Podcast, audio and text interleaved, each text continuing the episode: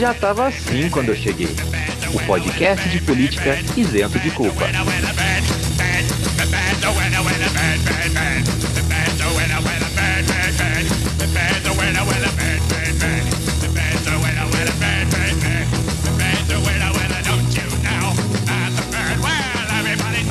Salve, salve, meus queridos presidentes mirins, como estamos? Tudo bem? Esteja tudo bem nessa agradável tarde, noite, manhã, madrugada ou quem sabe espaços lapsos temporal que você está ouvindo esse podcast. Meu nome é Vinícius Manduca, sou sociólogo de formação, podcaster por empolgação. Ao meu lado, ele que tem as mesmas ocupações que eu, Henrique Macedo. Salve todas e todos. E ela que tem as mesmas ocupações que eu, Daphne Araújo. Olá! Estamos começando mais um Já Tava Assim nessa semana que foi mais louca do que qualquer outra semana que aconteceu, porque a gente tá nesse lapso temporal desgraçado que a gente não sai nunca, enfim, tá sempre a mesma coisa. Mas tivemos mais loucuras essa semana, vamos falar de cortes na ciência, vamos falar de discussão entre a possibilidade de aliança contra o Bolsonaro, vamos ter ciência também com o Bruno Manduca aqui e um pouco também sobre direito com nosso querido Arthur Macedo.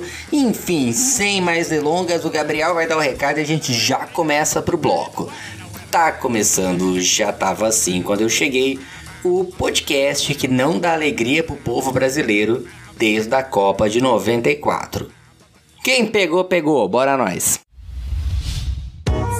A iniciativa Podcasters Unidos foi criada com a ideia de divulgar podcasts menos conhecidos, aqueles que, apesar de undergrounds, têm muita qualidade tanto em entretenimento quanto em opinião. Por aqui você tem a chance de conhecer novas vozes que movimentam essa rede. Então entre lá no nosso Instagram, o arroba Podcasters Unidos, é só escolher e dar o play.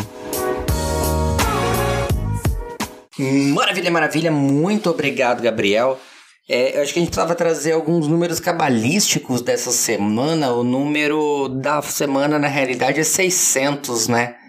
É um número grande, não sei se vocês sabem os significados do 6 da numerologia, alguém sabe? Não, não sei. Não, não, não, não me alhe achando que eu vou trazer alguma coisa. Eu só perguntei se alguém sabe mesmo. Ah, tá, não é. nada de numerologia, eu não. Posso pesquisar aqui? Isso é papo para outro podcast. É outro podcast. Você, querido ouvinte, conta pra gente o significado do número 6. Vai lá nas nossas redes sociais, arroba já underline tava, underline assim, tanto no Instagram quanto no Twitter.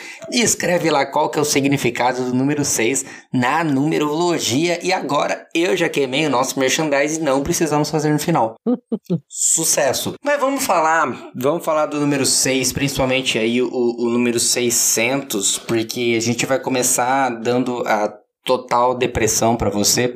Estamos sim no processo de recuperação do Covid-19. É, é fato que estão, nós, estão diminuindo os números de baixa, os números de perda, os números de interação, de internação, principalmente por conta da vacinação, que ela tá finalmente ela tá dando, ela tá se proliferando. Então, por exemplo, aqui no estado de São Paulo, boa parte da população já está imunizada, isso garante a diminuição de internação. Porém, contudo, todavia, entretanto, amargamos essa semana o número de 600 mil mortes devido à pandemia de Covid-19. E por mais que seja que, de certa forma, parece que a gente está chovendo no molhado, eu acho que convém a gente debater um pouquinho o assunto aqui, né, gente, rapidinho. Sim, ainda mais como esses cortes, eles. É, como a ciência brasileira está sofrendo esses cortes de verbas agora. E nesse cenário dramático de pandemia, não faz sentido algum. Né? Tá indo aí na contramão mais uma vez. É, o que seria necessário pra gente, né? Eu acho que à luz do que aconteceu essa semana, a gente teve a fala do, do presidente dizendo que não vai se vacinar, que ele já pegou o Covid duas vezes, então ele já está imunizado, ele não precisa fazer isso. Quando na realidade os cientistas, olha aí os cientistas, os cientistas eles afirmam que não garante a imunização, é, a, a vacina ela é muito melhor com relação a isso. E também a campanha extensa sobre não usar máscaras, né? É, que é uma coisa que incomoda, que o Queiroga já está querendo abdicar do uso obrigatório de máscaras, além do que é a tentativa do governo federal de derrubar a, a vacina para adolescentes e crianças, né? Então a gente parece que está num, num, limbo desgraçado. Na semana que a gente completa a, a, trágica marca de 600 mil vidas ceifadas pela, uhum. pela pandemia, a gente tem esse imbecil disseminando mais e mais fake news, mais e mais mortes, né? por Covid-19, eu acho que assim, a gente já sabe, eu não vou nem comentar, isso é um país sério, isso não é, mas se esse cara não for condenado por uma corte internacional, não é um mundo sério. Não, não é um mundo sério. Cadê a ONU na hora que a gente precisa dela, né?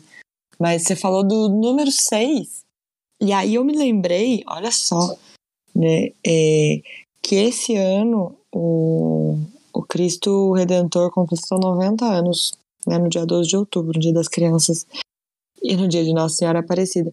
E aí eu fiquei lembrando que o ano passado ele ficou todo iluminado e fizeram projeções com o nome das pessoas, né, com, com as pessoas que faleceram de Covid-19 e que foi uma, uma, um marco de 60 mil pessoas, né? Olha o número 6 aí aparecendo de novo. Tive essa, essa memória agora que você tá, tá trazendo para nós e um pouco mais de um ano depois, é, esse número ele está muito maior. 600 é muito... mil pessoas. Sim, 600 mil pessoas. Henrique, quer falar alguma coisa sobre isso? Tá na hora de eu, posso dizer assim, de uma maneira educada, é, de uma maneira salutar, uma maneira digna, mas ao mesmo tempo legal. Tá precisando de um novo iluminismo, né? Uma coisa assim que a gente consiga trazer em um padrão mais aceitável, né? realmente não uma luz de vela, como foi a tal da Idade da Razão, coisa de homens brancos é, que performavam heterossexualidade nas claras, mas no privado fazer outras coisas. Mas está na hora, eu acho. Uma coisa que eu estava pensando essa semana é que a ciência de determinado momento, ou aquilo que aqueles conjuntos de cientistas, que é muita gente, né? combinar que a gente sabe bem disso. Mas ela quis se afastar porque ela achou que não tinha muito a ver com política e coisa e tal. E a uhum. gente nunca antes na história desse país. E eu não vou imitar o Lula para não me constranger mais nesse podcast. mas, cara, a gente está precisando de uma bancada da ciência. É uma coisa imprescindível. Porque se não for assim, a gente vai ser sugado eternamente por essa idade das trevas, sabe? Que é, eu tava vendo, tá, eles estão veiculando aí propagandas de economiza energia. Pô, economiza energia é um cu. Eu não vou falar palavrão, mas, poxa, cara, eu vou economizar energia, eu vou desligar um ponto de luz, porque um cara ou um conjunto de pessoas, um conjunto de caras, resolveu não seguir o que era para seguir e seguir os passos certinhos de economia de água, quando teve alerta de seca, quando era para cuidar da Amazônia, e tudo baseado na ciência e coisa que a gente já sabia faz muito tempo. A gente sabia desde antes do cara ser eleito, sabe? Uhum. Então é por uhum. isso que a minha exigência para você que está nos ouvindo, para todo mundo, fale com seu amiguinho, vamos fazer uma bancada da ciência. O dia que ela for maior do que a bancada ruralista, ou igual pelo menos que a bancada ruralista e a bancada religiosa, talvez a gente consiga impulsionar, sabe? Porque senão a gente vai sofrer. É óbvio que eles vão cortar. Quem que vai lá no. A gente não tem nem o poder do Ministério Público de barganhar lá na, na capital federal para falar assim: que bosta é essa de corte na ciência? O censo só vai ser salvo por causa do STF. Mas até quando a gente vai depender do, de 11 pessoas para fazer e pressionar politicamente? Bom, terminei meu desabafo, gente. e, lembrando que a gente precisa, né? A gente tentou na, nas últimas eleições formar uma bancada da ciência, né? Tinha algumas pessoas, alguns candidatos, principalmente vinculados ao PSOL, tentando isso, mas eles não foram eleitos, né? Exatamente. É, não foram. E, gente, os cientistas, eles estão cansados, né? assim, uhum. li, literalmente cansados, né? Esgotado, cansaço, burnout total. É, burnout total. O esgotamento é uma coisa, não é mais algo assim. E falando sério mesmo, né? Embora eu esteja gravando esse podcast cansada, é, o, é, o cansaço como essa coisa, essa nuvem que paira sobre nós, assim. Né? É algo que é algo assim, extremamente coletivo, não é mais só o cansaço físico diário que a gente consegue é, curar dormindo. né? É uma é, é uma esgotamento coisa, mesmo. é um né? esgotamento, É esgotamento. mental e é, é muito perigoso. O Henrique estava falando do, do, dos cientistas se posicionarem, né? O quanto é perigoso e o quanto a gente cresce, pelo menos eu cresci, né? Ouvindo falar que a ciência é neutra e, e, a, e a periculosidade desse discurso, né? Da ciência ser neutra. Porra, opa, não pode falar palavrão aqui, né? Pode. Desculpa, A tia. ciência, a ciência não é neutra, nunca foi, né? Nunca foi. Se a gente usa uma panela de teflon hoje em casa para fazer a nossa crepioca, é porque um dia ela já esse essa tecnologia foi inventada para para para encapar bomba, sabe? Míssil. Então, é, isso não, não faz sentido algum dizer esse tipo de coisa. E esse negócio de economizar energia é até uns 90, né? Hum, Aquele, aquele momento que você que você entrega a sua idade. Porque, gente, eu me lembro assim, FHC e aquela história toda do apagão e estamos voltando, né? uhum. Estamos voltando. E, e aí a necessidade de uma de uma bancada do- dos cientistas mesmo pra gente olhar para o futuro de alguma futuro. forma. Né? É Porque verdade, eu, eu não sei, eu não sei vocês, mas eu não tenho uma. Eu não tenho uma posição assim pessimista. Eu, eu acredito que há possibilidade, sabe? Mas não, é, não vai ser cortando verba da ciência, né? Que prejudica a nossa reação a tudo nesse país. Né? Prejudica o desenvolvimento em todos os setores. Né? Bom, você já É. adiantou aí o próximo seis que a gente ia falar, que é o corte de mais de 600 milhões de reais do Ministério da Ciência e Tecnologia, presidido pelo astronauta Marcos Pontes, que a gente precisa dar o único título que essa pessoa tem, que é o astronauta Marcos Pontes. E como ele é um imbecil útil, né? O famoso idiota útil, ele tá ali a serviço, ele não questiona, ele falou, ah, eu cogitei sair mas ah, o, orçamento pro ano que vem ele prevê um corte de 92% do orçamento da ciência da tecnologia. E como tudo que o Paulo Guedes faz, ele não é um orçamento muito bem delimitado, né? Assim, ele fala, vou tirar tanto aqui, vou tirar tanto ali, aqui eu vou investir tanto, mas também não tem um, um plano de ação, realmente um, um plano diretor colocado em prática é mais um, um bando de achismos como ele faria na empresa particular dele. Mas o fato, cara, é, é que o astronauta, ele. O que, que ele fez quando ele recebeu essa notícia do corte? Ele voou pra Aparecida de helicóptero, né? Ele foi lá tomar porrada do, do arcebispo. É, ninguém cortou na verba de na verba de passeio de motociata, né? Cortou na, na ciência. Isso é que é engraçado, que eu não sei, se- acho que vocês não estão acompanhando, mas eu sei que vocês conhecem a avaliação CAPES, né? Vocês estavam lá, teve Uhum. bolo. teve A Eu gente bolo. fui, eu fui, eu tava, eu fui, eu tava. É, a gente devia fazer. Eu fui, né? E a, a avaliação CAPES, assim como o censo, ela foi parada. Não está rolando uma avaliação. E olha, gente, essa avaliação era para ter ocorrido no ano passado e agora era para ocorrer nesse ano, né? Agora, já que não foi ano passado. Então, era geralmente, salvo o melhor juízo, é trianual. Mas aí não tem dinheiro para fazer avaliação. Como não tem dinheiro para fazer avaliação, quando geralmente todo o esquema é super barato. E aí a gente não, pensa não tem nesse- dinheiro pra pagar diária pra professor, é isso? É, então não tem dinheiro. Aí, tipo, pararam a avaliação da CAPES de programa, sabe? E que, gente, é o absurdo, é o ápice do ápice, porque aí se a gente pensasse e falar, não, olha, galera, é um corte, mas a gente tinha, sei lá, um corte, a gente tinha um trilhão para investir e agora vai ter que cortar por causa de piriri pororó e tal, para adiantar um pouco outro assunto que vai vir, né, do coroné. Mas Uhum. não é, não são, são alguns milhões que não é nem parte de um orçamento, sabe? Que é tipo surreal. No Brasil é o que menos investe em ciência, pesquisa e tecnologia, e as ciências humanas é o que onde tem mais impacto. Pior ainda, né? É, e ainda é a mais barata de todas, não porque a gente quer ou porque a gente é eficiente, mas porque eles não dão recurso. Mas mesmo assim, é, É, mas a gente essas- precisa do quê? A gente precisa de recurso pra pra viagem, pra pagar talvez, quem sabe, algum auxiliar para fazer entrevista, para Uhum. coletar documento. Realmente é uma ciência barata e que tenha resultado. É que não é o resultado com que o governo está desejando na maioria das vezes, né? Mas tem resultado.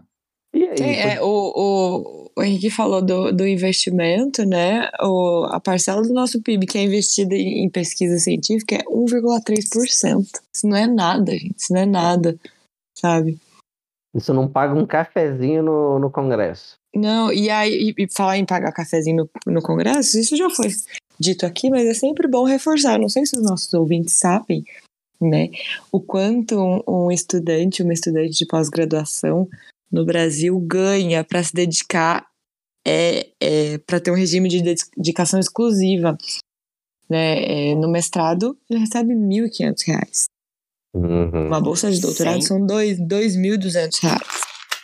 Né? Sem, sem férias. FGTS, sem férias, É, sem décimo terceiro. Porque não é um regime de trabalho, né? é, não é um regime de trabalho. E você não, assim, e esses valores eles não são reajustados desde 2013.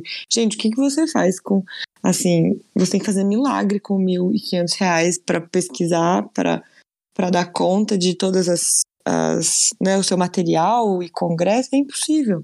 E fora que a galera acha também que, nossa, é, nossa, eles deviam se virar. Não é gente que não dá pra se virar.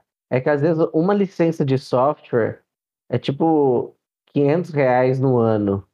E aí a pessoa tem que fazer outras coisas. Então tem uma galera elitista que acha que é pra pagar livro, pagar coisa. Mas, gente, não tem como, galera. Não. Tem conta para pagar, tem água, tem luz, as pessoas Uhum. às vezes se deslocam para fazer pesquisa e ainda a gente está falando de, sei lá, pessoa recente. Você imagina antigamente, aí a gente está voltando para esse cenário. A galera tem que se lascar para conseguir construir as coisas. Dá para fazer, a gente não é valorizado. A bolsa de, de, de doutorado varia entre 2.200 e 2.500 no, no federal, 2.500 é, e a FAPESP é que paga melhor, mas ainda é 3 e pouquinho. E tipo, se você for ver o DIES, isso não dá o salário mínimo que deveria ser. Aí as pessoas vão, é, mas isso um trabalhador comum recebe. Não, gente, vamos discutir é, aquela corrida macabra de quem tá pior, porque realmente tem gente pior. Mas vocês entendem que é uma loucura para uma exigência que é o triplo. Você tem que se formar doutor com mostrando um monte de coisa, você tem que tirar seu, sua dissertação com um monte de coisa, tema inovador, você tem que se dedicar e não sei o quê, sem condição. E tem gente que luta para se manter e não consegue, porque às vezes nem consegue ter bolsa, porque a gente até teve, teve o pleno, pleno emprego, né? E tinha plena bolsa no governo Dilma, e que Uhum. acabou. Acabou. É, e, e por um período contado, né? Você não sabe se você vai ter emprego quando acabar aquela bolsa, né? Você não tem seguridade de futuro nenhuma depois daquilo. Então, e aí? Uhum. É, e o pior é assim, as- esses cortes hoje, eles vão representar, né, uma grande tragédia na vida de, de milhares de brasileiros e brasileiras, mas a gente vai ver os resultados mesmo desse estrago daqui uns anos, né? Porque os resultados, ou a ausência de resultados né, científicos que a gente vê, eles, é, assim, é fruto de anos de investimento, é fruto... Então, assim, essas coisas nós não veremos daqui a alguns anos. Né? Uhum. Daí a gente vai ficar nesse looping de voltar aí para os anos 90, de ficar de papo de economize, é, tome banho de cinco minutos. É, toma banho em Porque- cinco minutos, é, ligue a máquina às 5 horas da manhã, né? É, esse é o grande Uhum. plano econômico do governo para contrição de energia também. E essa outra coisa interessante que vocês estão falando, e eu queria falar para o ouvinte, que, gente, isso é governança. Que toda essa ideia de governabilidade, pensando no político, é uma coisa, mas ainda tem ciência para isso. Mas a gente está pensando no sistema básico de o que é um governar, não é reagir, é governar. E para isso tem que ter insumo, aquilo que todo mundo gosta de falar na, na hora de propaganda política, né? Tirando aquelas doideiras de kit gay e mamadeira de piroca. Mamadeira de piroca. Queria ter recebido um kit gay, gente, seria o meu sonho. Porque, olha, Recebemos? Não. deixa quieto. Não recebemos? Não recebemos. Recebemos. E aí, essa é que é a ideia, porque aí todo mundo. Não, fazer política pública baseada em. Que evidência, cara pálida. O cara tá tirando o satélite que monitora desmatamento. tá desligando unidade, ó, tá desligando unidade que estuda energia. Não tem produção na física, na engenharia mecânica, na engenharia física. Aí eles cortaram dinheiro das tartaruguinhas do projeto Tamar, que é essencial Pô, tartaruguinhas, gente. Esse Pois é é. desumano. que é essencial para o equilíbrio da natureza. Gente, para. E aí depois falar, ah, mas não faz diferença, que nem a abelha. Eu adoro É, e aí é, é engraçado que os caras eles falam, não, mas é, a gente tem que pensar na economia. Pô, bicho, se, se você matar todos os seres vivos, inclusive os seres humanos do planeta, ou pelo menos do país, né? Você não vai ter economia. Porque isso, isso é aula de economia básica. Faltaram lá, porque economia é uma ciência humana. Se você não tiver humano, você não tem economia. Os seus. Não, mas quem não tá exaltada. pensando em economia, né? Quem não tá pensando em economia? Porque exaltada. investir ciência é diretamente na economia. A gente vê, a gente vai discutir um pouco nos próximos episódios, mas todo, todo lançamento que a Ásia teve, com a participação econômica da Ásia, foi investimento em ciência. Na verdade, a primeira coisa que você faz, a primeira coisa que você faz é Uhum. manual. Você tá em crise financeira, você investe em ciência. Porque é a forma mais direta e mais rápida de você sair dessa crise financeira. A gente já fez a besteira com o Temer. Agora o cara. Gente, 92% é muito por cento. É muito por Não é cento. 1%, não são 2%, não são 3%. São E o legal- 92%. É muito. A única coisa que a gente conseguiu é agora ter nuvem de poeira, né? A gente conseguiu Sim, a gente tá vivendo essa coisa maravilhosa, é. Fazer essa coisa de seca, uma mudança climática louca. E fica, nossa, mas a economia. Cara, eu não sei vocês, mas ter dinheiro morando no, no Saara, não sei. Não E serve eu- pra nada. E eu garanto pra vocês que se vocês pensam, miram em Dubai, ouvinte, que é- não, o nosso ouvinte é, é bem instruído. Mas aquele seu parente que pensa em Dubai, ele não vai ter, porque é muita idealização. E a gente não. E o nosso petróleo foi vendido para outras pessoas. Então, se você pensa em usar recursos fósseis, você tá na merda. So sorry. É, e vai Não, ser e aí, um pequeno assim, grupo. a gente fala, né, de ciência, ciência, nós estamos falando aí, né, de bolsa de pesquisa e tudo mais, mas esses cortes, eles, eles não são prejudiciais só para o ensino superior, né, mas também para a educação básica, no geral. Total. É, Não, e eu- A gente também tá formando educadores. Além da educação, do corte É. direto pra educação básica, a gente tá formando educadores. É, e é É, uma bola de neve se você não forma bons professores ou se não tem uma boa, se não tem um bom plano de carreira, as pessoas não vão querer seguir, né? E, e é uma bola de neve incrível que vai que vai acarretar o futuro de todos nós. Uhum. A E gente vai aparecer- de fuga de cérebro. É, vai aparecer os fanfarrão falando: É, mas aí você paga pra fazer seu curso. Amigo, 14 milhões de desempregados. Você acha mesmo que ele vai tirar? Às vezes não consegue ter um puto pra conseguir comprar um quilo de patinho. Não tem nem Uhum. essa As pessoas- dignidade. É, exatamente. Pode falar, Dan. Patinho, o colchão duro é bife de novo. As pessoas estão estão comprando ossos, né? E aí, que a pessoa realmente vai pagar pedagogia em alguma universidade pra ter, pra ter emprego se ela não consegue nem subsistir? Uhum. Uhum. Vai ser um plano adiado. Aí o povo vai falar, ai não, porque é iniciativa privada. Você já viu alguma iniciativa privada muito boa nesse país? Para as, as boas iniciativas privadas que dão dinheiro no país, depende do governo o tempo todo. A mesma coisa nos Estados Unidos. Exatamente. O próprio orçamento da a participação dentro da universidade, a participação privada dentro da universidade, ela é exclusivamente Petrobras. Hum, Ela é o Uhum. governo investindo. Não, e fora os Estados Unidos, que mesmo, pô, vai, não, mas lá é particular. Vai ver quem investe em pesquisa também, que Vai inunda de dinheiro. É. Vai ver se é iniciativa privada. Vai ver se é Coca-Cola. Hum. Ah, mas eu acho que a gente vai. Vamos encerrar? Vamos para o próximo bloco? Vamos. Bora. Vamos continuar falando de ciência, que o Bruno vai falar um pouco agora do Nobel. Pode falar, Bruno.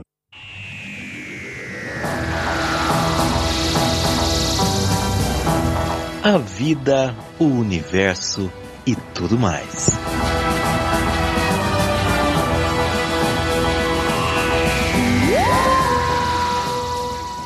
Olá pessoal, bom acho que todo mundo viu que essa semana saíram os prêmios Nobel, né? E eu vou falar um pouco hoje do Prêmio Nobel de Química. Os vencedores foram Benjamin List, que é um alemão, e o David Macmillan, que é um britânico radicado nos Estados Unidos. E eles ganharam pelo desenvolvimento da organocatálise assimétrica. E eu vou tentar explicar para vocês por que, que isso é importante. O primeiro, o que, que é catálise? Catálise é você acelerar uma reação que ou não aconteceria ou aconteceria muito lentamente, utilizando alguma coisa, o catalisador, que vai acelerar essa reação, mas ele mesmo não vai acontecer nada com ele. Um exemplo: o gás hidrogênio e o gás oxigênio deveriam se encontrar e formar água. Termodinamicamente, é mais estável para eles se eles estiverem no formato de água. Mas se a gente coloca, se a gente tivesse colocado um pote com oxigênio e hidrogênio lá no início do universo, lá no Big Bang, hoje esse pote não teria quase nada de água. Teria uma quantidade muito pequena de água. Nem depois de todo esse tempo, as moléculas ali, elas virariam água. Se, porém, eu pegasse esse pote e tivesse um farelinho no meu dedo, um cisco, um negocinho de platina e eu jogasse ali dentro, instantaneamente, quase instantaneamente, tudo aquilo ia virar água. Tão instantaneamente que na verdade seria uma grande explosão. Por quê? Porque a platina funciona como um catalisador e ela facilita uma reação. E muito do que a gente tem hoje, em termos de produtos industrializados, seja fármacos, seja produtos de limpeza, cosméticos e muito mais, plásticos e tal, a gente só tem por causa da catálise. Mas até esses trabalhos do List e do Macmillan, que desenvolveram independentemente a organocatálise. Bom, antes do trabalho deles, os únicos catalisadores conhecidos, eles eram as enzimas nos seres vivos e catalisadores envolvendo metais. O problema das enzimas é que elas não são possíveis de se produzir em laboratório. Você tem que fazer o tem que retirar de algum ser vivo que faz aquela enzima e é extremamente trabalhoso e caro. E os metais, que também são caros, alguns são extremamente raros, então são mais caros ainda, são em alguns em vários casos tóxicos, são de difícil extração, então tem metais que desde a extração são considerados problemas inclusive sociais, são minas muitas vezes de mão de obra, obra escravas em países pobres. Minerações também tendem a causar grandes danos ambientais. Então tem todos esses problemas associados aos metais. Acontece que esses dois cientistas conseguiram fazer catalisadores totalmente orgânicos, ou seja, com carbono, hidrogênio, oxigênio e nitrogênio. E isso foi tão inovador porque era uma coisa que ninguém nem imaginava que era possível. E aí, quando eles abriram esse caminho, quando eles mostraram, olha, é possível fazer um catalisador totalmente orgânico, aí é só uma questão de tentar fazer o catalisador para aquela reação que você quer. Reações que precisavam de metais pesados, tóxicos, caros. Agora é uma questão de encontrar um catalisador orgânico que faça a mesma reação. E depois tem a outra parte do prêmio, que é a assimétrica a organocatálise assimétrica. O que, que isso significa? Significa que esses catalisadores conseguem fazer somente um dos enantiômeros daquela molécula. Então vamos lá, o que, que é isso? Enantiômeros são duas moléculas que são iguais em quase tudo. São imagens especulares uma da outra. Ou seja, é como se você colocasse um espelho entre elas e uma seria o reflexo da outra. É o que acontece com as nossas mãos, por exemplo. Uma é a imagem especular da outra. E o que, que significa? Bom, se a gente tenta colocar uma mão em cima da outra, elas nunca se sobrepõem. Se você juntar as duas palmas, as unhas vão estar cada uma para um lado. Se você juntar a palma de uma nas costas da outra, aí os dedos vão estar trocados. O dedão vai estar para um lado e o outro dedão vai estar para o outro. Você nunca consegue fazer uma sobreposição perfeita das suas mãos, porque elas são uma a imagem espelhada da outra. Isso acontece com várias moléculas orgânicas também. E é muito difícil produzir só um, uma das mãos, digamos assim, e não a outra. Geralmente produz uma mistura de 50 a 50%. Mas esses catalisadores conseguem produzir só uma das moléculas, só um dos enantiômeros. E por que, que isso é importante? Porque cada enantiômero pode ter propriedade muito diferente um do outro. Tem um caso bonitinho que é o limoneno. Um dos enantiômeros tem cheiro de limão, o outro tem cheiro de laranja. Agora, um outro caso menos bonito é a talidomida. A talidomida era um remédio para náuseas. Só que a talidomida tem dois enantiômeros e eles eram produzidos numa proporção de 50-50 e vendidos assim. E assim nos remédios. Descobriu-se que apenas um deles era responsável por cortar as náuseas. O outro não só não cortava as náuseas, como também causava má formação nos fetos. E esse remédio foi usado durante muito tempo para cortar náusea de mulheres grávidas. Agora imagina isso.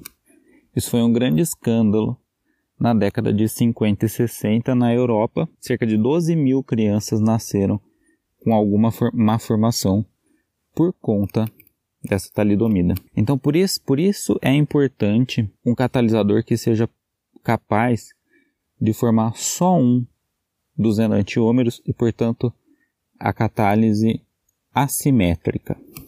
Bom, o trabalho deles já tem mais de 20 anos. Isso é uma coisa também que às vezes as pessoas confundem. O Nobel ele não dá o prêmio para quem fez o estudo esse ano ou ano passado.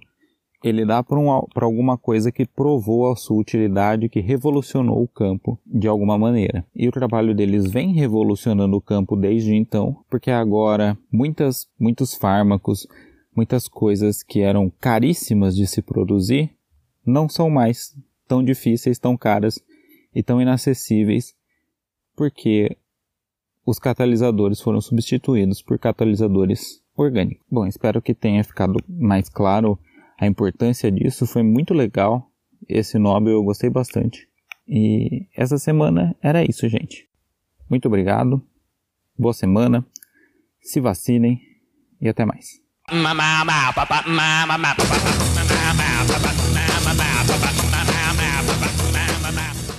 Maravilha, maravilha. Muito obrigado, Bruno. Bom, só uma coisa que a gente não, não, não, falou, a gente construiu o pensamento e não terminou, que os malditos seis, de tanto os 600 milhões da, do Ministério da Ciência, os 600 mil mortos, os 60 mil mortos exatamente um ano atrás, a gente tem aí o número que você pode votar no Bolsonaro em 2022. Vamos falar da, da oposição ao Bolsonaro agora em 2022? Uhum. Vamos. Gente, tá tudo bem, né? Tá tudo bem, graças a Deus tá tudo certo. A gente não teve problemas nenhum. A pessoa, a galera tá conversando. Ah, é, pois é, né? Ah, vamos falar do, dos tweets do, do Ciro Gomes agora. É, Cirão da massa, vamos Cirão falar da dele. massa. Para contextualizar, é, semana passada, depois de ser vaiado nas manifestações, Ciro Gomes é, levantou a bandeira branca, disse que tá pegando uma trégua aí com o PT. Numa entrevista no UOL, disse que tem certeza que Lula contribuiu para o impeachment da Dilma. A Dilma, por sua vez, se sentiu obrigada a responder e Ciro despejou toda a sua classe, é, aquela que é própria do, do seu coronelismo, dizendo: vamos colocar os tweets do Ciro aqui.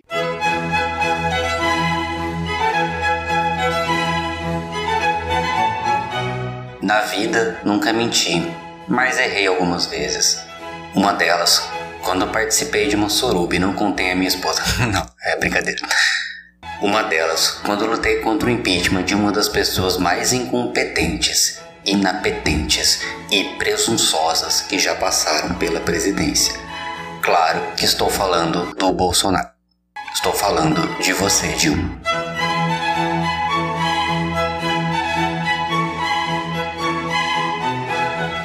Ah, então, amigos, antes da gente falar um pouquinho sobre perspectivas de, de esquerda e perspectivas de união, o que, que, vocês acharam desses tweets maravilhosos aí? Eu acho que o, gente, o brasileiro não tem um minuto de paz, porque ele, o Ciro ele se contradiz o tempo todo, né? E ele tá nessa tentativa desesperada de, de fazer essa. de ser essa, essa cara, né? Em relação ao Lula, esse, essa outra opção, né? E aí eu acho que ele tem a, a, a esperança de, de um possível segundo turno, ele, Lula, será? E ele tá tirando pra tudo quanto é lado, né? Essa sensação que eu tenho. Tá perdido. É, o, o Ciro, ele entendeu que o principal adversário político dele é o Lula, né? Ele tá tentando se consolidar como uma terceira via, porque ele Uhum. acha que ele bate o Bolsonaro numa possível eleição com os dois. Eu não sei quem que é o melhor adversário pro Ciro, de verdade. O que, que vocês acham? De quem que o Ciro ganha? Do Lula ou do Bolsonaro? Tô pensando. Eu, olha, eu acho que do Bolsonaro. Eu concordo com a Daphne. Eu acho que é do Bolsonaro. É, eu não vejo. Até porque ele é dessa. Ele... Ah, eu não queria usar esse termo aqui. Não vou usar, mas é porque ele é da- dessa esquerda mais. Que, que as pessoas engolem mais, né? Vamos colocar aqui entre aspas, esquerda, mas enfim, fica para um próximo, para um Pro próximo, debate. debate. É, é, é, as pessoas engolem mais, né? Vão falar. Então, eu acho que num possível segundo turno seria ele. O que vocês acham? É, eu acho que do Bolsonaro, sim, ele tem condição, mas eu não sei se ele tem força pra ganhar do Lula. Não, do Lula não. Do Lula eu acho que não também. Eu acho que ele não tem captação de público pra ganhar do Lula. O Bolsonaro tem muito mais apelo popular do que o Ciro. Olha, eu vou falar que não acho que não é só popular, viu, Mandu? Eu fico imaginando a recepção do, do nome do Ciro. Que uma coisa que eu ouvi a Marta Suplicy falando hoje, e achei que é verdade, é. O Lula não é aquele cara de ficar criando inimizade, pelo menos depois de, daquela campanha que mudou tudo, com, com as e amor. pessoas, sabe? Meter o louco em cada um. Tipo, Uhum. ficar ali apontando, criando rixa e coisa e tal. E aí, assim, ele pode até guardar pra ele mesmo. Mas o Ciro, ele é aquele cara que acha que vai. É aquele cara que entrou atrasado na rede social e que acha que vai, vai ganhar legiões falando mal das outras pessoas, fazendo fogo no parquinho. Ele só esqueceu que a gente tá no- na política, né? E tem grupos e as pessoas já sabem que ele não é palatável. Ele conseguiu no Ceará, a família dele se consolidou e o nome dele é importante lá. Agora, no resto do país, Brasil, não. políticos, É, eu acho que ele tá assim, a, a água tá batendo e ele é, ele fica nessa tentativa aí de se de, de se descolar mesmo, sabe, dos partidos de esquerda, essa, essa estratégia dele, né, de ser essa possibilidade aí de ganhar os, os votos das pessoas que não votam no PT de jeito nenhum, sabe, dos antipetistas, mas também estão cansados do Bolsonaro. Ele, assim, é uma atitude completamente questionável, senão acho que o Ciro se perdeu demais, assim, eu se um dia já disse que votaria no Ciro, hoje eu, eu não voto mais. É, eu já fiz isso. A minha tentativa era levar ele pro segundo turno contra o Bolsonaro. Me arrependo profundamente. Mas, é claro que se tiver esse cenário a gente vota, né? Claro, Sim. óbvio, né? Não sei nem É voto até no Alckmin. voto, eu voto até no, no no novo lá, no novo que não é novo, É, em qualquer um. é Agora difícil, mas voto. é, é que difícil. coração. Aquele voto sofrido. É, mas é Aquele que agora é que você foi civilização. É, choro. mas assim, a gente chegou num ponto que é civilização ou, ou barbárie, sabe? É, não faz sentido votar em Bolsonaro de jeito nenhum. A gente podia fazer um, um ressuscitamento aí. Nem existe a palavra. Que é ressuscitação, né? Vai fazer um Ressuscitar. ressuscitamento. Ressurreição, será? A gente podia ressuscitar.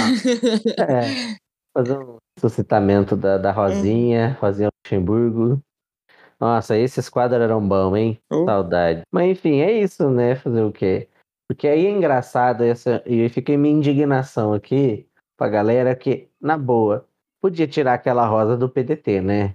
Já não tem mais. Ela não faz parte Uhum. mais do Não socialismo. faz mais sentido nenhum Não. aquela rosa. Não É, faz. não faz. Aquela Outra coisa rosa. que podia sair do PDT é o T, né? É, né? Não tem, Não, aquele Gente, T tá não. perdido lá. não tem, não tem nexo algum. É, mas se ficou no PTB, né?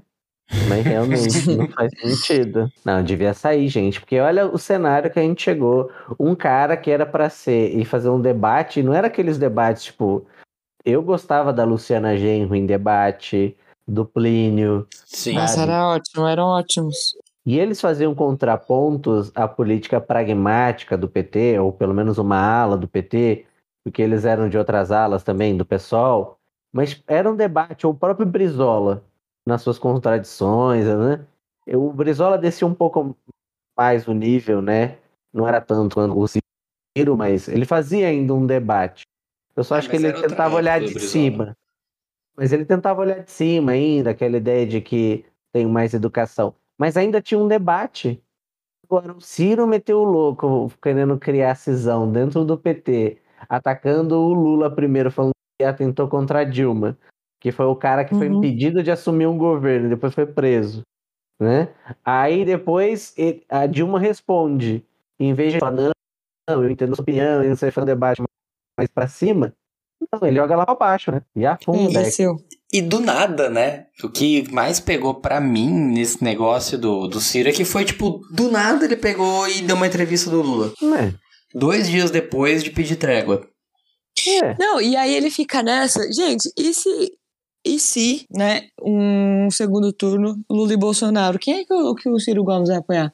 Se ele fica nessa patifaria, Uhum. né? Já que E ele aí? tem tanta dúvida, né? Já que ele tem tanta dúvida, já que ele tá aí tentando polarizar com o Lula.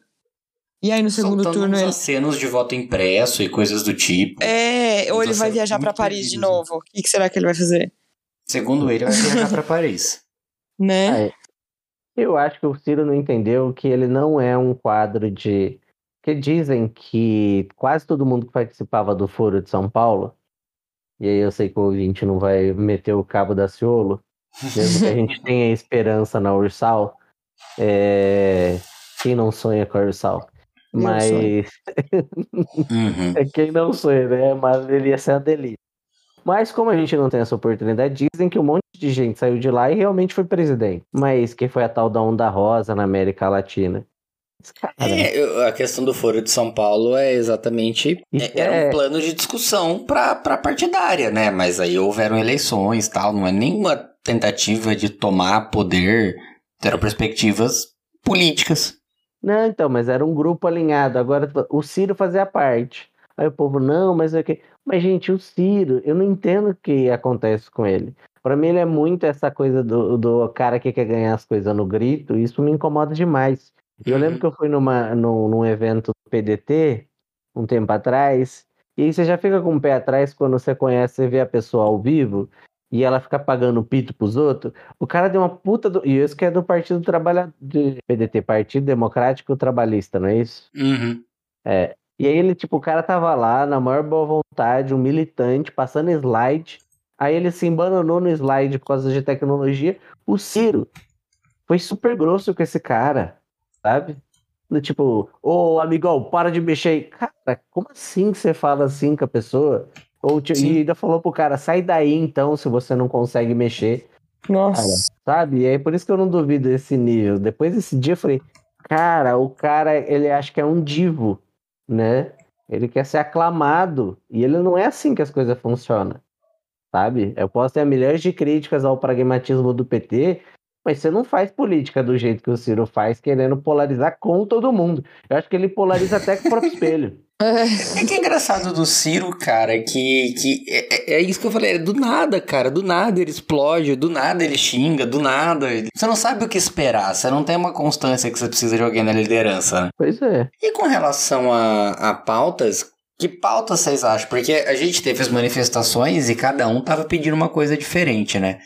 Que pautas vocês acham que deveria, eh, que a esquerda deveria vingar? É impeachment, é economia, é, é o quê? Pera, tô pensando. Porque assim, é, aparentemente desistiram do impeachment já. A própria Manuela Dávila tuitou, nem lembro se tuitou, se foi só no Instagram, mas falou: olha, o timing do impeachment já passou, vamos focar agora na campanha. É, realmente, e eu acho que a campanha tem que, tem que pegar pesado na economia, já que é, nós estamos aí passando por esse período turbulento e, e só se fala isso em preço de gasolina e gás e, e inflação e Uhum.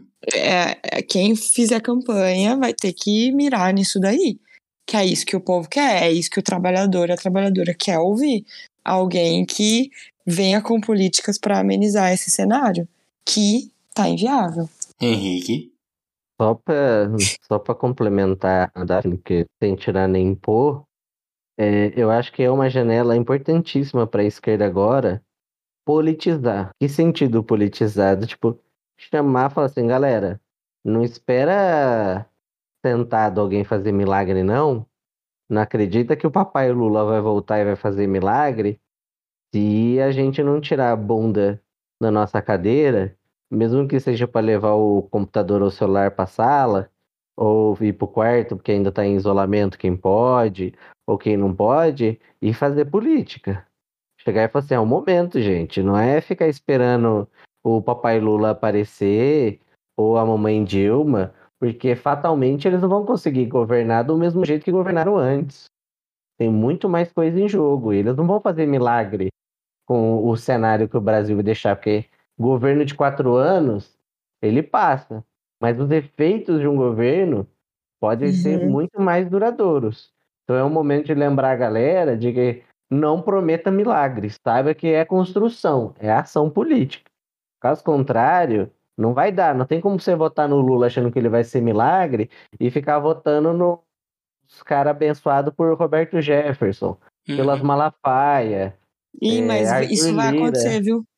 É, Isso vai acontecer. Você já vê assim, a campanha nem começou ainda, as pessoas já estão apostando todas as fichas É, no na papai verdade, o- Lula o, e, e que ele o vai Lula salvar já a tá pátria. apostando todas as fichas nisso, É, né? Tipo, é, não só é. que ele vai salvar, mas tipo, o Lula já tá se encontrando com o PMDB, ele já tá aí é, Hum. sabendo que ele vai ter que dialogar com esse congresso e ele já tá construindo pontos com um congresso que vai ser eleito, né? It easy, galera. It easy. Mas é por isso que eu acho que agora o papel da esquerda e o Lula, ele não é obrigado realmente a fazer essa mobilização. Ainda mais sabendo que ele é o frente do, da chapa. Agora, é obrigação da militância e daquelas pessoas que não estão aparecendo mobilizar. Ou a gente luta por uma maioria representativa no Congresso, ou então abandona, porque a política vai manter igual. Ou a gente escuta o Mano Brown, ou, ou, ou não vai dar certo. É, Vocês querem Não saber o tem, que não que é tem esquerda? milagre. Eu concordo com você, Daphne. A gente tem que escutar mais o Mano Brown. Mas vocês querem saber o que é a esquerda hoje? Eu fui na manifestação em Campinas, né? E e- eu acho que eu comentei isso no áudio na última fala, mas eu vou falar de novo. Tipo, os caras eles estavam separados por partidos e por sindicatos, assim, você não tinha uma manifestação como um todo, elas estavam certinho, tudo, tudo recortadinho. E aí tava a galera do PSB do lado do, do carro de som principal, com as bandeiras, com tudo. Subiu uma menina de algum MR, alguma coisa, ligado a algum PC de alguma coisa, que eu não, me recordo agora nem que movimento que era, nem que partido que ela era ligada. Foi, falou, falou, Bolsonaro, não sei o que, não sei o que lá, não sei o que lá. E a gente não pode esquecer o que o PSB fez também. E começou a descer a lei nos caras do. PSB que tava do lado dela, sabe? Assim, não que a gente tem que deixar de criticar, porque sim, né? É, é a nossa função também, mas naquele momento, sabe? Depois reclama que o MBL queria fora Lula e chamou o pessoal do PT. Como é que você faz a mesma coisa? Mas eu acho que aí é questão de organização, no sentido de você ataca uma universalidade, que é uma sigla que foi o que aconteceu com o PT, e é uma Uhum. cilada. Porque tem muita gente do PSB que não é da corrente principal majoritária, que é comando de secretaria do, do Partido Nacional, estadual é, e nem municipal Hum. né? E aí essa ideia de que você acaba jogando no colo de outras pessoas, que aí você fecha as portas. Não é um convite de é, pragmático para fechar na mesma pauta, até porque agora ela criticou o PSB e eu concordo, mas aí eu acho que quer criticar a pauta para forçar com que aquele partido não tenha como não jogar a favor daquela pauta, né? É, é exatamente, isso. você tem que fazer essa construção. E outra, você não vai precisar fazer aliança política com o PSB, mas se os caras estão do lado, é uma manifestação, é uma manifestação específica, Por que, que você vai aproveitar para bater no cara do nada, assim? Uhum. A gente tem que criticar ferrenhamente o PSB, mas é- era exatamente Era o momento hora, era era a hora hora, de é. fazer isso. É, até porque, sei lá, acho que é um problema também de partidarismo, mas no pior sentido da palavra. É, partidarismo mesmo, assim. Que é aquela coisa de você jogar pra si. Óbvio, ninguém é obrigado a gostar. Tem muita gente que bateu. O Orlando Silva bateu. Todo mundo bateu. Que a Marina Silva bateu. Mas agora, né? A gente pode dividir isso por pauta. Pode sentar na mesa, conversar e falar, não, isso, isso, aquilo, que as pessoas têm todas as suas justificativas, né? O Lula mesmo circulou na internet, eu achei. Nossa, tinha uma briga. Foi no Twitter. A que ponto chegamos, não é mesmo? Mas a treta era o Twitter é seguinte: um post da, da Sâmia, deputada federal, e, cara, um dos caras do PDT entrou, porque a Sâmia tava falando sobre apoio ao PT e não sei o quê. Aí o cara do PDT entrou e jogou um vídeo cortado, falando: olha o que o, o, o Lulão acha do PSOL. Sabe assim? Uhum. Aí eu falei, gente, cadê o projeto aqui? Porque caso contrário, a gente vai fazer a mesma política do, do Bolsonaro. Só que com aí eu concordo que não é, é, é a teoria da ferradura, mas no sentido raso do termo, vai ser o mesmo tipo de política de discussão, porque você vai falar, olha, o que, que ele acha? né? Olha o que ele acha de política vocês. E, tipo, eu não vou colocar o vídeo do Brizola descendo o porrete no PT e no Lula. Pra falar que o PDT, então, tem que ser descartado. E eu tenho certeza que o Brizola ia criticar o pessoal. Esse é um problema dele. A questão é outra, a questão é pauta. A questão é agenda e o que dá pra construir. Não é essa coisa de, olha, falou mal de você. Aí eu falo assim, ô Daphne, ó, o Manduca não queria falar nada não, mas falou mal de você. série. É, aí eu viro pro Manduca, Manduca, eu não queria falar nada não. Daphne falou mal de você. Aí depois eu fico puto que você, nenhum dos dois quer, quer conversar entre si e nem falar comigo, que sou um É, fofoqueiro. exatamente. Enfim, falei demais. Não, eu acho que é isso mesmo. É que a gente também falou e não propôs nada, porque, é, na verdade, a gente tá muito puto com o que tá acontecendo, né? Sim. Não... Cara, mas é isso, é uma mobilização. Tem que fazer o negócio do debate. Quando a gente Uhum. não fizer essa lição de casa, eu acho que as outras pautas vão ficar todas paradas. Quer dizer, qual é o projeto que nós temos de país? Aí todo mundo fala projeto, projeto, projeto. Eu não tô falando de projeto econômico, é político. E eu sei que é difícil. Que, cara, quem quer ficar 12 horas trabalhando, e aí conta o, o itinerary aí de vai e volta do trabalho, e quer pegar e sentar numa reunião de partido, e quer ficar ouvindo um monte de borracha de não sei quem, quer se candidatar. Não vai, mas, porra, vai ser necessário. Caso contrário, a gente vai continuar na mesma, na maré. E eu acho que isso aqui vai fazer falta. E o impeachment realmente já passou faz tempo, né?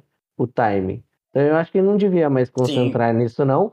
Mas ainda sou a favor de deixar ele bater recorde e fazer muita denúncia no tribunal de Haia. Ah, isso. É porque o que a gente quer é a condenação, né? É, difícil. Mas só o fato de ele ser reiteradamente processado, que agora ele até aceitaram a denúncia contra ele por crimes ambientais, né? Que é, con- considerou contra a humanidade. Em tese é o, são os direitos humanos de terceira geração, que é intergeracional com o meio ambiente. Mas mesmo assim, eu não sei muito, que é muita, muita política, né? Para condenar um chefe de Estado assim, se não foi um Fujimori. Mas o Bolsonaro é um genocida que não deixou a sua impressão digital em uma arma, né? Foi só numa Não, inação. Foi, é, Foi só numa inação. foi dando, né? É, e aí só numa inação é ótimo. Ah, ele é só incompetente. Não, ele é responsável em inação, mas enfim. Vamos fechar então por hoje? Vamos. Vamos falar um pouquinho de direito então. Pode falar, Arthur.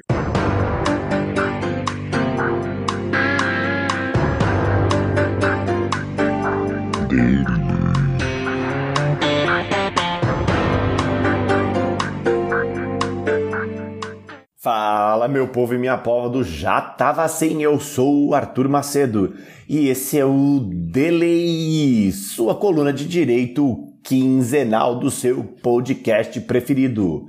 É o seguinte, galera, hoje eu vou falar sobre uma coisa chamada soberania digital, que provavelmente você não ouviu ainda, porque inclusive é o tema do meu TCC ou trabalho de conclusão de curso na área do direito.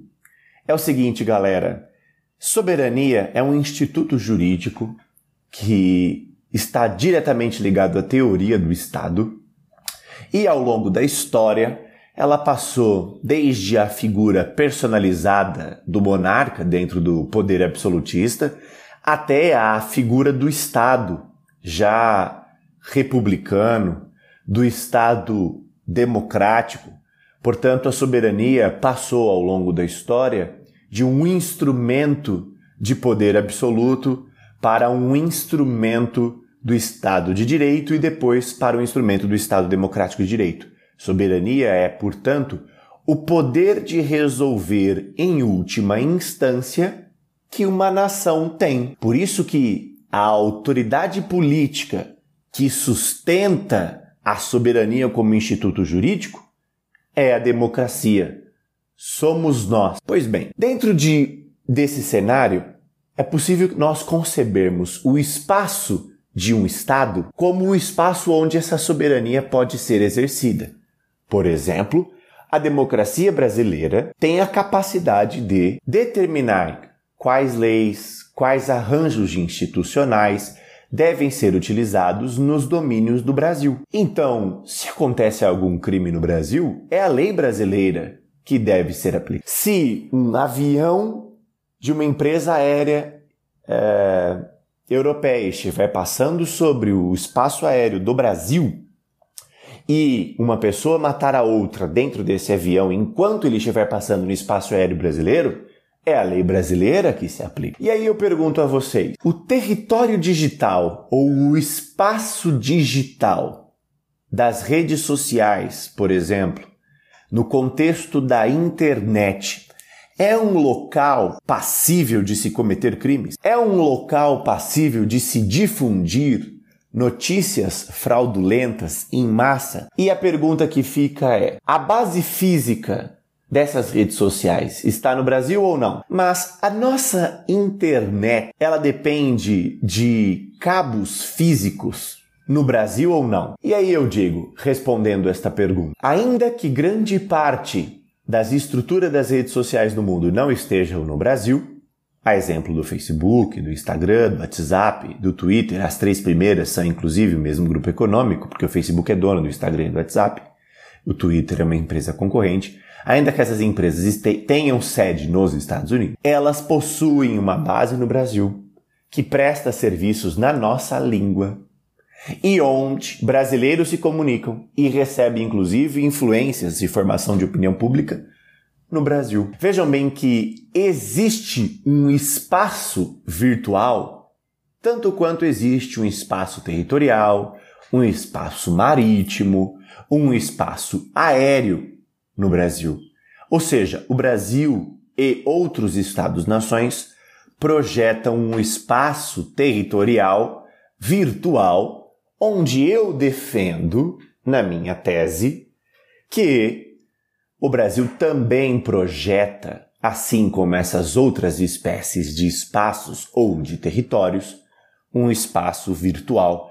E nesse espaço virtual, o Brasil deve, como quaisquer outros estados no mundo, reclamar, buscar, reivindicar com eficácia e legitimidade a aplicação da sua soberania, o que significa dizer o cumprimento das suas leis, a observação das suas leis e o controle das suas instituições, que, em outras palavras, significa garantir que a democracia e as suas deliberações alcancem também o espaço territorial. E por que isso é importante, embora pareça óbvio?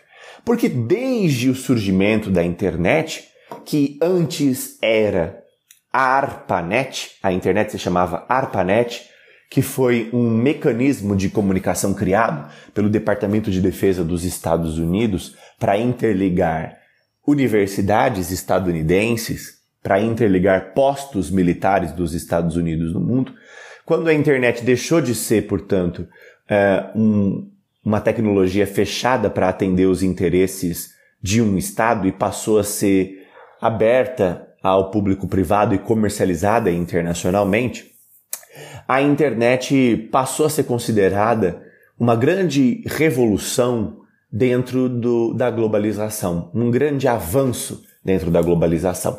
E nesse momento, um cara chamado John Barlow criou uma carta ou uma declaração de independência do cyberespaço. E lá é, ele escreveu que o cyberespaço ou a internet era um determinado local separado de todos os estados, de todas as soberanias, de todos os governos e que as pessoas que tinham acesso a esse ambiente virtual não estariam, segundo ele, submetidas a nenhuma prestação de contas, não estariam submetidos a nenhuma regulamentação do que ele chamava de mundo físico, industrial, obsoleto e atrasado.